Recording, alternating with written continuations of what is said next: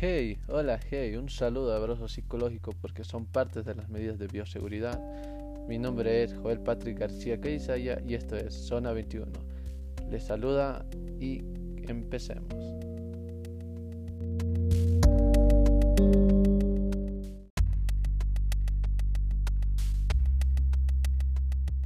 Hola queridos amantes del básquetbol. El día de hoy hablaremos de un análisis muy controversial entre dos ligas muy potentes mundialmente, que es la FIA América y la NBA. El día de hoy tendremos cuatro sectores en las cuales el primer sector se hablará más a fondo de lo que es FIBA América y en el segundo se hablará lo que es la NBA. También en el tercero ya se hará la comparación y la competitividad que se realiza en ambas ligas. Y en el cuarto sector yo daré un análisis muy personal y con cuál de las dos yo me quedo de las ligas.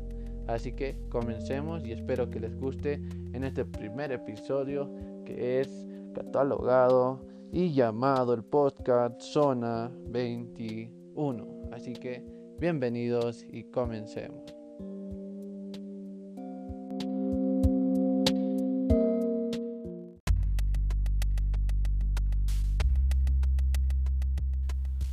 Bueno, primeramente vamos a avanzar con el primer tema de análisis que eh, lo vamos a dividir en tres, en tres eh, sectores. En la primera que vamos a analizar lo que es FIBA, en el segundo vamos a analizar lo que es NBA y en el tercero vamos a hacer una comparación ya de ambos para ver eh, cuál es el, análisis que llegué a, llegué a, tener. Bueno, empezamos con el primer tema que es FIBA. Vamos a ver lo que es el significado de FIBA el significado viene de Federación Internacional de Baloncesto.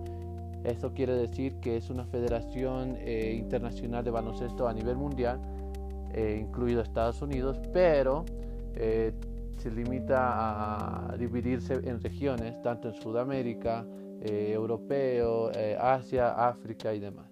Entonces en esta etapa vamos a hablar de lo que es FIBA América, que es Federación Internacional de Baloncesto de América vamos a hacer eh, un el reglamento. El reglamento en la FIBA América relativamente eh, es exclusivo a, la, a, las demás que ya vamos a ir dando la comparación. Y bueno, el reglamento es básicamente, eh, se utiliza casi en todo el continente sudamericano, menos en Estados Unidos, que es un poco diferente, pero las reglas básicamente del juego son, son las mismas no hay cambios. Sí, relativamente cada un año hay alguna actualización en reglamentos, pero eso se vaya actualizando de acuerdo al tiempo, a determinadas federaciones que se les llega la actualización y determinadas, eh, ¿cómo se les puede decir? Eh, eh, determinados movimientos que actualmente los jugadores hoy en día están desarrollando y bueno, hay una controversia ahí al crear nuevos reglamentos en cada. Bueno, en entrenamiento en FIBA América, relativamente FIBA América no está tan considerado en el puesto número uno entre los mejores deportes de América, ya que siempre va a estar el fútbol. Entonces, en los entrenamientos se podría decir que la FIBA América es muy, muy diferente a lo que es en otros continentes o regiones, ya que en infraestructura no se cuenta de lo, de lo más primordial, se podría decir y también de lo más eh, elemental. Si bien una escuela que está afiliada a la FIBA América es, relativamente, entre comillas, profesional, eh, no cuenta tal vez con su cancha o si la cuenta con su cancha no cuenta con la estructura suficiente. Eh, incluso algunos equipos no cuentan con total estructura deportiva, se podría decir, su propia cancha y demás. Entonces la mayoría de la gente más opta por, un negocio que no, les da eh, ni beneficios ni nada de eso, solo lo hacen por amor al deporte. La publicidad, eh, relativamente la publicidad en, en, en, América Latina, en FIBA América, eh, no es tan requerida, no es tan anunciada, no es tan escuchada por, por, los propia, por la propia sociedad, ya que aquí en América Latina el deporte número uno es el fútbol y también tenemos a nuestros, eh, ¿cómo se podría decir? A nuestros publicidades, publicitarios que son parte de cada uno de los equipos. No se dedican mucho a ese tema porque como, le, como dice, dice, el deporte número uno y el que abarca más económicamente en la publicidad es el fútbol. Los países afiliados a la FIBA América en Latinoamérica, en lo que es eh, en el país de Sudamérica, son los países de Colombia, Ecuador, Perú, Chile, Bolivia, Argentina, eh, Paraguay, Brasil, eh, esos serían los que están en Sudamérica. Y en Centroamérica estaría México, El Salvador, eh, si no me equivoco, está Cuba más, si no me equivoco en esa parte. No puedo decir bien, pero esos son los más primordiales. Este es el primer análisis del, del tema de FIBA América.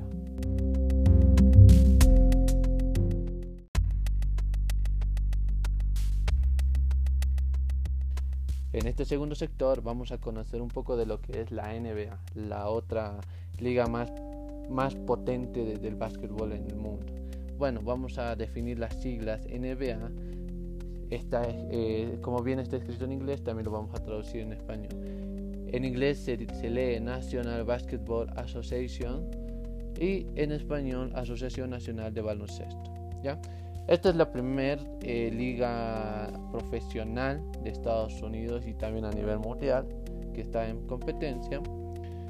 Y bueno, vamos a ver un poco de lo que son los reglamentos. Reglamentos tanto eh, en cancha como también fuera y dentro de la, cancha que son pases y traspases. Entonces, ellos relativamente el reglamento dentro de la cancha es muy diferente a lo que es FIBA América y también en el tema de pases y traspasos, ya que es una liga profesional y número uno en su país, eh, se puedan hacer eh, traspasos de millones de dólares incluso durante la temporada.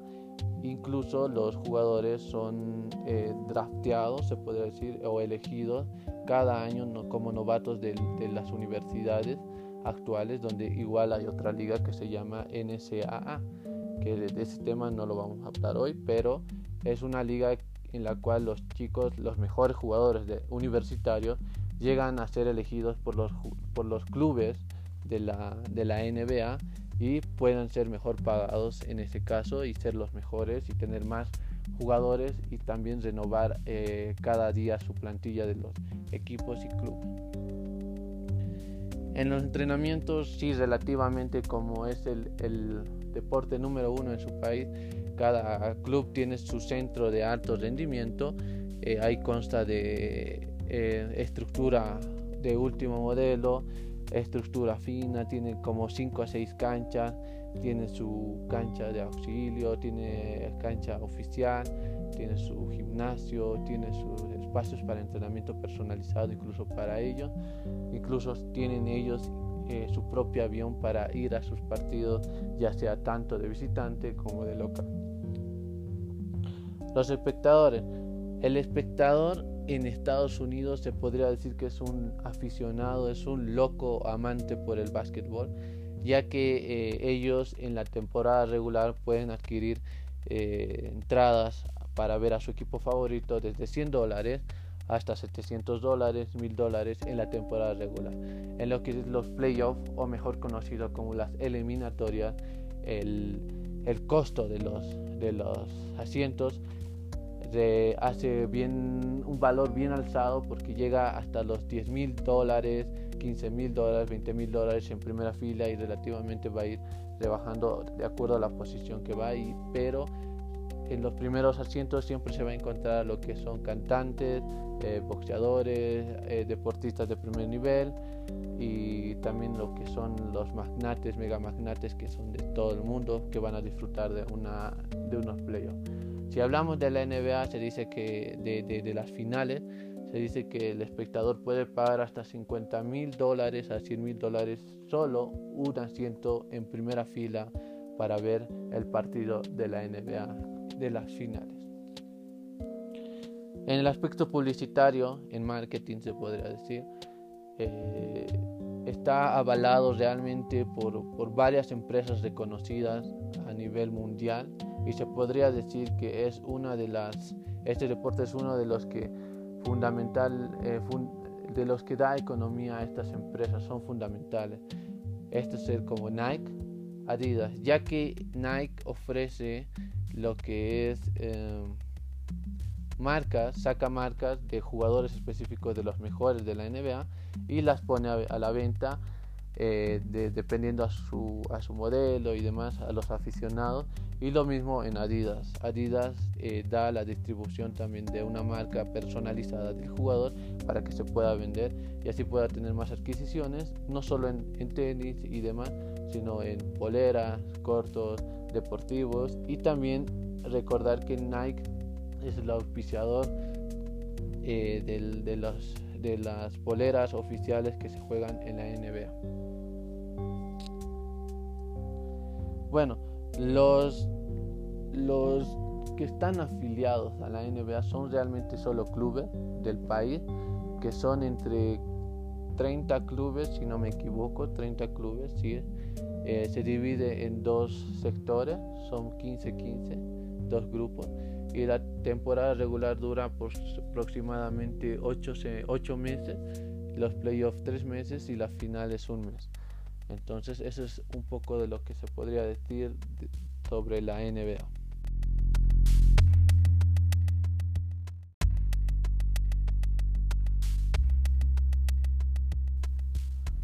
Y bueno, en, en este tercer sector vamos a hablar ya, hacer las comparaciones entre la Liga FIBA América y la NBA. Bueno, vamos a empezar con un análisis entre ambos y una comparación también en ventajas y nos vamos a ir a un punto en donde se miden ambos, todos los continentes, todo el mundo en la Copa Mundial de Básquetbol eh, a nivel mundial que se realiza cada cuatro años igual, solo que es diferente al fútbol ya que son en años impares, esto para que crea mayor publicidad y también puedan los aficionados ver lo que es el Mundial de Básquetbol. Pero bueno, eso se hablará en otro tema. Bueno, vamos a hablar en, en análisis. Si bien relativamente ambas ligas tienen diferentes reglamentos y muy muy diferentes se podría decir, ¿esto por qué? Porque la NBA se considera más un espectáculo, es un show, como lo dicen, un showtime. Entonces, lo cual sus reglamentos va más para hacer un espectáculo en vivo y llamar la atención también de los aficionados, ¿no? Ese es el tema de, de, la NBA y en comparación a FIBA América, FIBA América ya es más competitivo, más competitividad y es, una, es un reglamento que se usa a nivel eh, mundial, se podría decir, menos con Estados Unidos, con la NBA, ya que la NBA tiene más la dicha de tener el show, de de compartir, más entretener a los aficionados. Esto le, doy un ejemplo eh, de que ha habido una controversia. El paso cero que se utiliza en, el, en la NBA ya hace tiempo, hace cinco años. Este año y el anterior año querían usarlo en, en la FIBA América, pero relativamente hubo una controversia, no se podía eh, marcar bien ese, ese paso cero entonces decidieron quitar ese paso cero ya que era más para show y demás. Entonces en ese, en ese sentido es muy diferente el, el reglamento en la NBA y la FIBA América. Esto también se puede ver evidentemente en lo que es los mundiales, los mundiales de la mundiales de básquetbol, en las cuales el seleccionado de los Estados Unidos generalmente eh, hace violaciones en, su, en, el reglamento ya que hace pasos, hace más de tres pasos en su entrada, hace dobles o el paso cero hacen, pero eso no está permitido en la competencia del mundial. Y es ahí donde los estadounidenses decidieron, los de la NBA, mandar ya no a los jugadores profesionales de la NBA a los mundiales, sino a los que están ya jugando en ámbitos de FIBA América que ya conocen esos reglamentos, ya que ellos iban a, la, a los mundiales a concursar con los demás países, pero sin saber los reglamentos. Y también que se podría decir que el balón era muy diferente también a lo de la NBA y a lo de la FIBA América, ya que en FIBA América tiene como auspiciador la marca Molten y en la NBA tienen auspiciadores Spalding. Entonces era muy diferente para ambos ámbitos y también era muy eh, un cambio radical para los jugadores de la NBA ir a jugar al Mundial de, de, de básquetbol y decidieron mandar solo a las personas que a los estadounidenses que están jugando en Latinoamérica como con refuerzos, ¿no? Como refuerzos en, aquí en Latinoamérica, pero representando a su país. En el ámbito de espectadores, el espectador es muy amplio en esto. No se puede comparar porque el espectador de FIBA eh, no paga tanto por una entrada para ver como el show de la NBA.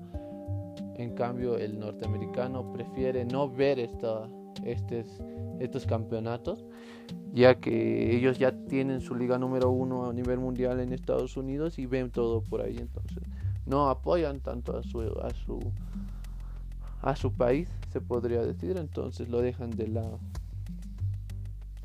Bueno, los países que se puede destacar de ambos lados, de ambos ligas, en la, NBA obviamente solo es Estados Unidos, pero en FIBA América el que resalta y el que le da un poco de, ya está un poco a su nivel de Estados Unidos gracias a, su, a sus entrenamientos, sus implementos que poco a poco va mejorando y también es una de las potencias mundiales. En primer lugar está Estados Unidos, segundo lugar está Argentina, Argentina y tercer lugar está, si no me equivoco, España. Esos son los tres más grandes de todo el mundo actualmente, pero ahora solo estamos en una comparación entre América Latina y, Estados Unidos. Entonces, el primer potencial de Latinoamérica es Argentina y el segundo el segunda potencia de Latinoamérica que también está ahí y que también lo vemos en el fútbol es Brasil. Entonces, Brasil y Argentina son las potencias eh, latinoaméricas que van y representan a los latinoamericanos. Y también que el juego es muy muy diferente al juego de, la NBA ya que la NBA está acostumbrado a hacer un juego de show de eh, que un jugador sea súper dotado eh, con un físico extraordinario que, que pueda estar encima de 5 que pueda incluso ya lanzar más de la mitad de la cancha es más show. Entonces en la FIBA América se destaca en jugar en equipo más estratégico, más pases, más salidas rápidas, a pesar de que ellos físicamente no son los eh, no son los mejores como Estados Unidos, pero sí lo, lo, lo pueden eh, adquirir esa, esa desventaja con ventaja eh, inteligente, se puede decir que es el, la diferencia entre la NBA y la FIBA América. Y bueno, esas son las comparaciones de ambos, ¿no?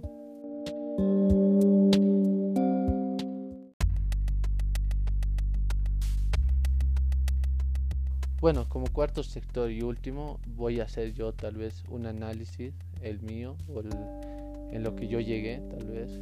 Eh, yo relativamente soy un jugador profesional de básquetbol que salió a jugar sudamericanos en FIBA América y también tuvo la oportunidad de conocer gente de Estados Unidos, jugar con refuerzos de Estados Unidos.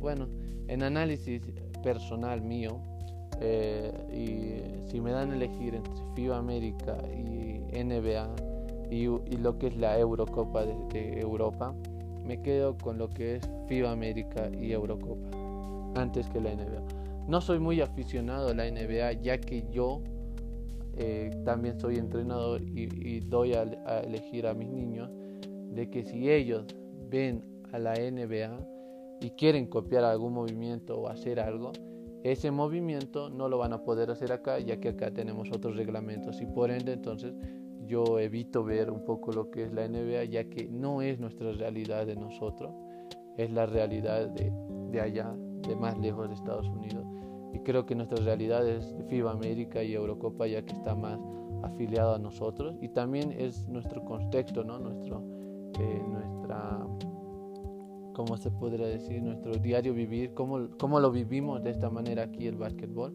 y cómo lo viven ellos de otra manera, ya que ellos tienen más apoyo que nosotros. Entonces nuestra manera y nuestra realidad de aquí es muy diferente, pero es muy, muy, es muy con relativo o se podría decir es muy cierto con la FIBA América y Eurocopa. Son muy iguales a nuestra realidad y solo nos tenemos que acoplar a ello. Y por ende yo soy muy aficionado del FIBA América y de la Eurocopa. Eso yo le puedo decir como análisis a todos ustedes mis oyentes ya que es muy diferente y cada uno tiene su punto de opinión pero yo me quedo con FIBA América y la Eurocopa que tal vez no lo hable este en este análisis y tal vez lo haga en otro episodio, pero me quedo con FIBA América, porque es nuestra realidad y es nuestros reglamentos. Así nosotros salimos y somos los mejores.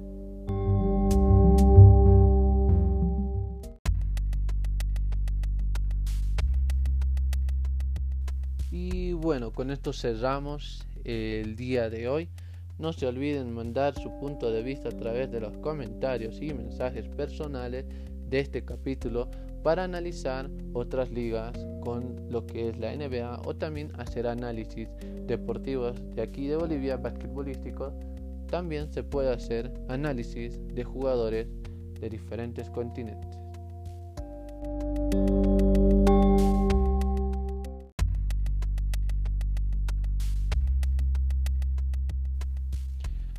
Bueno, queridos oyentes, con esto finalizamos el podcast de hoy.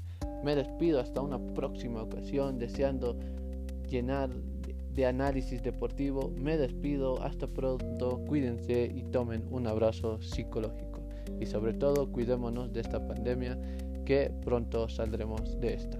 Hasta luego y hasta un próximo episodio de podcast. Esto fue Zona 21.